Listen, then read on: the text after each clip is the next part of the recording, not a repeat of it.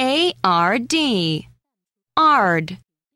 Follow along with the second voice. Barred, barred, card, card, hard, hard, lard, lard, yard. yard.